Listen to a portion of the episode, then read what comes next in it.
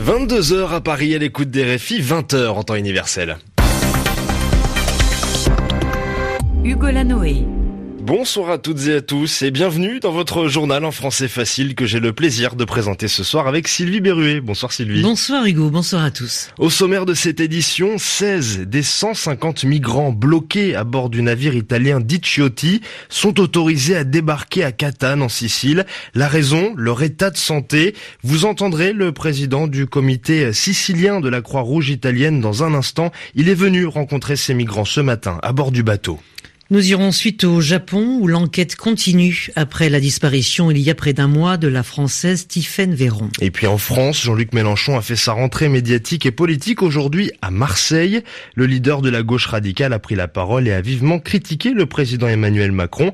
Mais avant de développer ses titres, direction l'Irlande.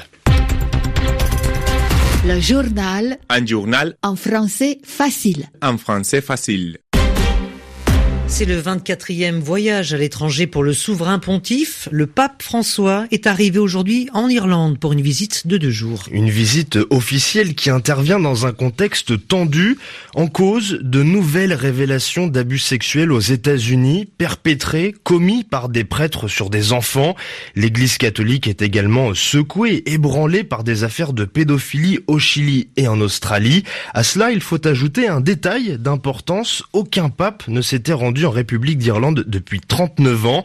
François est donc arrivé aujourd'hui dans un pays profondément changé depuis la venue de Jean-Paul II en 1979. Yelena Tomic. Face à la perte d'influence de l'Église sur la société irlandaise ces dernières années et aux scandales qui ont éclaboussé l'Église catholique dans de nombreux pays, y compris en Irlande, le pape a dû trouver les bons mots pour soulager la douleur des victimes et reconnaître la responsabilité de l'Église. L'échec des autorités ecclésiastiques, évêques, supérieurs religieux, prêtres et autres pour affronter de manière adéquate ces crimes ignobles a justement suscité l'indignation et reste une cause de souffrance et de honte pour la communauté catholique. Moi-même, je partage ces sentiments. Le pape François a aussi promis de rencontrer des victimes irlandaises durant son court séjour de 36 heures. Lors d'un discours au château de Dublin aux côtés du souverain pontife, le premier ministre irlandais Léo Varadkar est allé plus loin en demandant que les paroles soient suivies par des actes. Les blessures sont encore ouvertes et il y a beaucoup à faire pour que les victimes et les survivants obtiennent justice, vérité et guérison. Saint-Père, je vous demande d'utiliser votre position et votre influence pour que cela se fasse ici en Irlande et dans le monde entier. Depuis 2002, plus de 14 500 personnes se sont déclarées victimes d'abus sexuels commis par des prêtres en Irlande. La hiérarchie de l'Église irlandaise est accusée d'avoir couvert des centaines de prêtres soupçonnés d'abus sexuels sur des milliers d'enfants pendant plusieurs décennies. Précision signée Yelena Tomic sur RFI. Alexis Navalny de nouveau entre les mains de la police. L'opposant russe a été interpellé devant chez lui à Moscou cet après-midi. Il a ensuite été emmené dans un commissariat. Il n'est toujours pas sorti et on ne connaît pas encore le motif officiel de son arrestation. Mais une chose est sûre, cette interpellation intervient à deux semaines d'importantes manifestations pour dire non à une réforme controversée du système de retraite. La tension est toujours vive entre l'Italie et ses partenaires européens. Et oui, Sylvie, au cœur de ce désaccord, le sort des 150 migrants bloqués depuis plusieurs jours dans le port de Catane en Sicile. Le vice-président du Conseil italien, Luigi Di Maio, a menacé hier de retirer sa contribution financière au budget de l'Union européenne. Face à ce différend, l'ONU a renvoyé Rome et Bruxelles dos à dos. Pour les Nations Unies, les deux parties doivent faire des efforts, mais sur les 150 migrants migrants retenus sur le bateau Diciotti de la garde-côte italienne, 16 d'entre eux devraient être évacués vers les hôpitaux de la ville. Luigi Corsaro est le président du comité sicilien de la Croix-Rouge. La Croix-Rouge est en contact permanent avec les gardes frontières et le commandant du navire et elle a fourni des vêtements, des kits d'hygiène et tout ce qui peut être nécessaire. Aujourd'hui, nos médecins ont fait des visites médicales à bord en soutien au travail des médecins du ministère de la Santé. Quelques personnes devraient être transférées à l'hôpital, des personnes qui déjà étaient affaiblies, entre autres par la malnutrition, mais sans rien de plus grave pour le moment. Et dans quel état psychologique se trouvent euh, les personnes qui sont à bord Ce séjour prolongé, c'est sûr, va provoquer des troubles nerveux, surtout s'il continue. On a expliqué aux migrants qu'on faisait tout notre possible pour qu'ils puissent débarquer immédiatement et pour qu'on puisse leur apporter davantage d'aide et de soutien à terre dans les centres d'accueil où ils seront pris en charge. Cela fait déjà près de neuf jours que les gens sont à bord.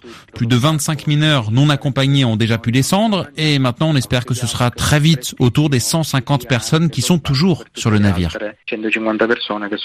Et on apprend à l'instant qu'une enquête est ouverte contre le ministre italien de l'Intérieur Matteo Salvini pour séquestration de personnes, arrestation illégale et abus de pouvoir. Dans cette affaire donc des migrants retenus à bord du navire Diciotti, c'est ce que viennent d'annoncer les médias italiens. Et euh, cette enquête a été déclenchée par le parquet en Sicile, mais les investigations seront menées par un tribunal des ministres de Palerme, le chef-lieu de cette île située au sud de l'Italie. La crise migratoire qui n'épargne pas non plus l'Amérique latine. Le Pérou a d'ailleurs fermé sa frontière aux Vénézuéliens qui ne disposent pas de passeport. Pourtant, des milliers d'entre eux continuent de fuir leur pays. La nuit dernière, l'arrivée de migrants était telle au poste frontière de Tumbes, dans le nord du Pérou, que celui-ci, théoriquement ouvert 24 heures sur 24, a dû fermer à minuit. Au Japon, à présent, toujours aucune trace de la Française Tiffaine Véron, portée disparue dans le nord-est du pays depuis près d'un mois. Et l'enquête se poursuit. La police de Nikko, une cité très touristique, assure qu'elle fera tout pour la trouver et qu'elle n'écarte aucune hypothèse. Outre celle de l'accident, la piste criminelle est aussi envisagée par les enquêteurs japonais. Frédéric Charles est à Tokyo pour RFI. Tiffaine Véron, une auxiliaire de vie scolaire pour les enfants de Poitiers, elle souffre d'épilepsie. Est-elle tombée dans l'eau? S'est-elle perdue dans une forêt de Nico? Ou a-t-elle été enlevée, voire agressée? Plusieurs témoignages sont parvenus à la police, mais ils ne sont pas fiables. Sur l'un des lieux qu'avait prévu de visiter Tiffaine à Nico figurent des panneaux en japonais. On peut y lire « Faites attention, il y a ici quelqu'un qui approche les femmes ». Cette mise en garde, très rare, dans un Japon réputé très sûr, n'est hélas pas traduite dans d'autres langues. La police ne dit pas si elle a pu recueillir des informations relatives au téléphone portable de la Française. Le fait qu'il s'agit d'une touriste étrangère rendrait plus compliqué une telle recherche. Il n'y a rien. C'est comme si elle s'était volatilisée, disent les proches de Tiphaine Véron. Une chose est certaine pour sa famille, elle n'a pas pu disparaître volontairement. Frédéric Charles, Tokyo. RFI. Dans le dossier nord-coréen, les dernières déclarations de Donald Trump font réagir la Chine. Pékin dénonce les accusations irresponsables du 45e président des États-Unis pour justifier l'annulation du quatrième voyage en Corée du Nord du secrétaire d'État, Mike Pompeo. Eh bien, le locataire de la Maison Blanche avait évoqué un manque de coopération de Pékin. Les autorités chinoises ne poussent pas assez, selon euh, Donald Trump. Kim Jong-un a cessé le développement de son programme nucléaire.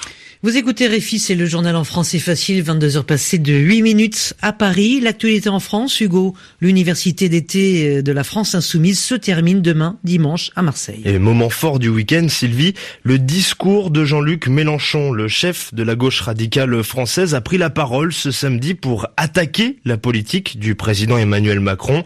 Moins de 2000 insoumis avaient fait le déplacement. Jeanne Richard était sur place pour RFI. Dans un discours fleuve comme il en a l'habitude, Jean-Luc Mélenchon a d'abord et surtout lancé les hostilités en vue des élections européennes devant des militants regonflés à bloc.